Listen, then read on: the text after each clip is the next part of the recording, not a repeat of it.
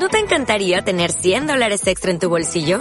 Haz que un experto bilingüe de TurboTax declare tus impuestos para el 31 de marzo y obtén 100 dólares de vuelta al instante.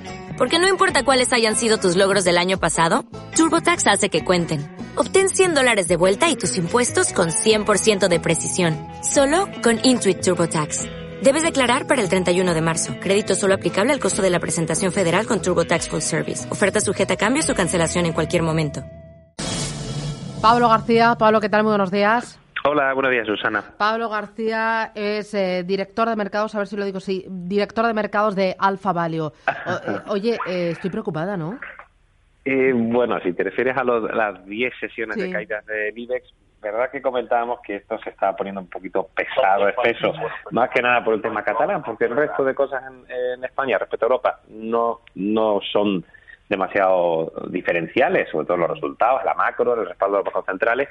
Eh, a mí lo que me preocupa es que ha habido un gote a la baja como el que vimos en el mes de julio-agosto, que no tenía demasiado sentido, que el euro se apreció un poco y empezamos a justificarlo para las caídas o incluso el retraso en la reforma fiscal de Norteamérica, que la verdad es que no tiene demasiado sentido que la coticemos más aquí que allí.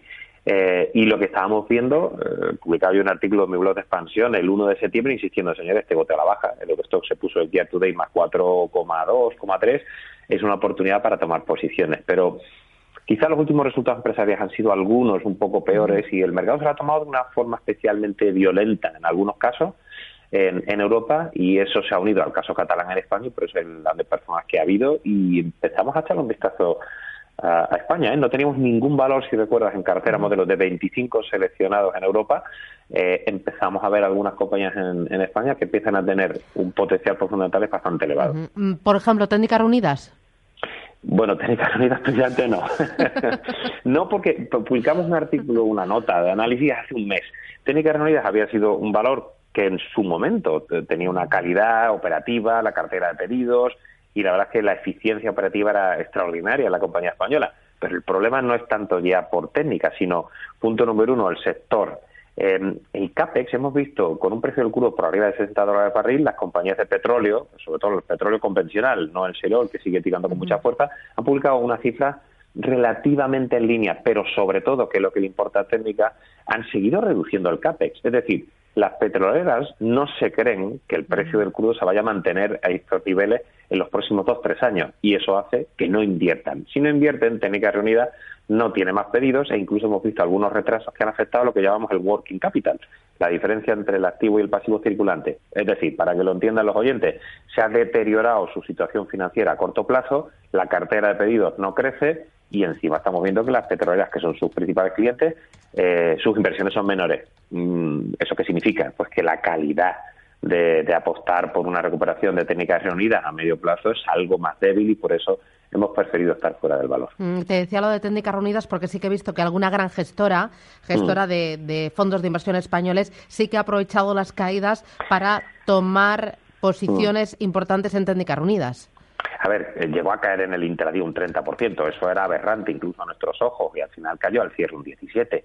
Eh, no, no, decimos que la compañía sea un dead money eh, a largo plazo, pero desde luego, si las propias compañías que son sus clientes no están invirtiendo fuertemente en un sector, cuando tenemos el máximo de los precios del crudo, lo que creemos es que durante un tiempo la compañía va a sufrir. Y si va a sufrir por valoración puede tener algo de potencial, pero como nosotros hacemos en Alfa un value and momentum, si el momentum empieza a mejorar, algo de potencial puede haber, pero no más del 5 o 10% en los próximos meses. Es simplemente eso, está en un entorno, una compañía que ha estado bien gestionada, pero el entorno eh, es muy complejo para, para estas compañías, sea CGG Veritas, eh, Técnicas Reunidas o cualquiera del sector. Me interesa Merlin Properties. ¿Te han gustado las cuentas? Sí, además eh, siempre he tenido eh, una cierta predisposición a, invertir en los proyectos de, de Ismael Clemente, me parece eh, extraordinario. Y además también eres de Peñaperros para abajo como yo. Eh, no, no, yo es muy inteligente. Y muy trabajador, sí, sí, Muy trabajador y muy... Tiene las ideas muy claras y se controla la compañía de arriba abajo. Eso es. Mi padre decía, prefiero a un trabajador que a un inteligente, pero si tiene las dos cosas, pues mucho mejor. Bárbaro. Muy bien gestionada, muy bien el momentum, eh, sigue creciendo en ingresos un 54% en estos nueve meses, el EBITDA recurrente un 47%, el beneficio neto un 87%, ha habido una revalorización clara de sus activos, que esa fue la apuesta del señor Clemente, con lo cual, eh, chapó, entonces ya está por arriba de 12 euros por acción, eh, muy interesante el sector, se está moviendo. Y lo que decíamos es que, ojo con las últimas colocaciones, que obviamente han venido al rebufo de un apetito por el sector inmobiliario, que España es especialmente buena, pero también es especialmente eh, agresiva en, llegar al final de la curva y, acelerar. ¿no? Merlin mm. llegó en el momento adecuado y las inversiones se están haciendo con, mucha cabeza. Mm.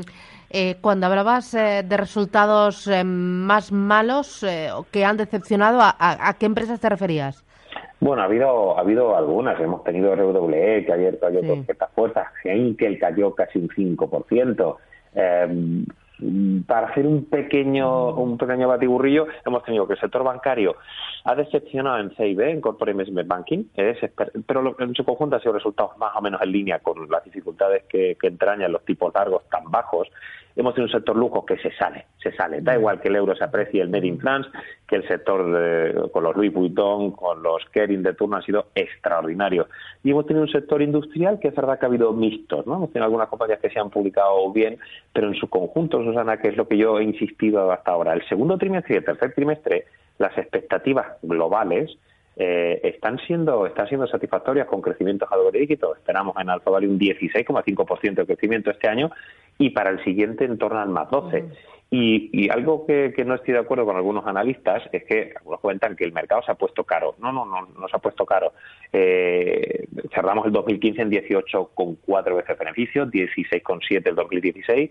2017 cerraremos en torno a 16,7 y para 2018, que es el que medimos ya, estamos en 15,3. Es decir, el mercado ha ido cayendo, pero eh, se han mantenido las expectativas forward de beneficio y eso ha hecho que las expectativas sean razonables, que el eurodólar se pueda mantener en la zona de 1,17 sería un revulsivo, el respaldo del Banco Central dejando mucho más claro que el verano eh, pasado Draghi hablando del tapering y el crecimiento económico está siendo saludable, lo estamos viendo en las cifras, por lo tanto, yo sí que creo que hay que invertir en grandes compañías europeas con un yield del 3,5% respecto a los bonos que están dando unas paupérrimas eh, eh, tipos. Oye, cuéntame qué le pasa a Repsol yo creo que un poco más de, lo mismo de, de, las petroleras, ¿no? Eh, eh, aún así, Repsol ha sido una de las compañías que más hemos defendido en el y que más nos ha gustado, ¿eh? De hecho, el performance de Repsol ha sido muy, muy fuerte. Lo que pasa es que estamos teniendo una toma de beneficios un poquito más fuerte, un poquito más agresiva en las últimas sesiones, pero te digo que venía de cotizar en máximos a principios del mes de, de noviembre. El precio del crudo, como decíamos, y es que todo está relacionado, las compañías de petróleo no han dado unas expectativas de que esto se pueda mantener porque no han mejorado sus CAPEX. El CAPEX eh, al final es la inversión operativa que hacen las compañías para montar nuevos, para explorar nuevos, nuevos eh, pozos petrolíferos se necesita en torno a tres, cuatro años. Si no hay visibilidad en el precio, ¿qué ocurre? Que te, te bajan las inversiones. Yo creo que eso ha pesado y también eh, el tirón fuerte que se ha metido Resol simplemente ha vuelto a niveles de hace 15 días. Pero es una de las compañías más sólidas del sector por la parte de, refino ha ido especialmente bien. Muy bien, pues lo dejamos aquí, Pablo, que ha sido un placer, como siempre. Cuídate. Igualmente. Adiós. Igualmente.